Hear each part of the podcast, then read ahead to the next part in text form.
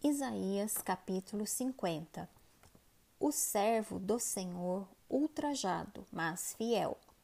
Assim diz o Senhor: Onde está a carta de divórcio de vossa mãe, pela qual eu a repudiei? Ou quem é o meu credor a quem eu vos tenha vendido? Eis que por causa das vossas iniquidades é que fostes vendidos, e por causa das vossas transgressões vossa mãe foi repudiada. Por que razão, quando eu vim, ninguém apareceu? Quando chamei, ninguém respondeu? Acaso se encolheu tanto a minha mão que já não pode remir ou já não há força em mim para livrar?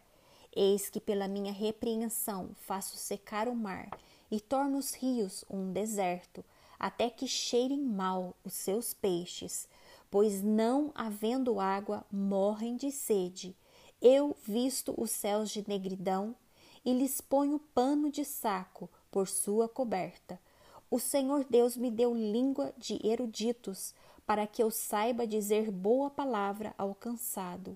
Ele me desperta todas as manhãs. Desperta-me o ouvido para que eu ouça como os eruditos. O Senhor Deus me abriu os ouvidos e eu não fui rebelde, não me retraí. Ofereci as costas aos que me feriam e as faces aos que me arrancavam os cabelos. Não escondi o rosto aos que me afrontavam e me cuspiam, porque o Senhor Deus me ajudou, pelo que não me senti envergonhado. Por isso fiz o meu rosto como um feixo e sei que não serei envergonhado. Perto está o que me justifica. Quem contenderá comigo? Apresentemo-nos juntamente. Quem é o meu adversário? Chegue-se para mim. Eis que o Senhor Deus me ajuda. Quem há que me condene? Eis que todos eles, como um vestido, serão consumidos, a traça os comerá. Quem há entre vós que tema ao Senhor e que ouça a voz do seu servo, aquele que andou em trevas sem nenhuma luz? Confie em o nome do Senhor e se firme sobre o seu Deus.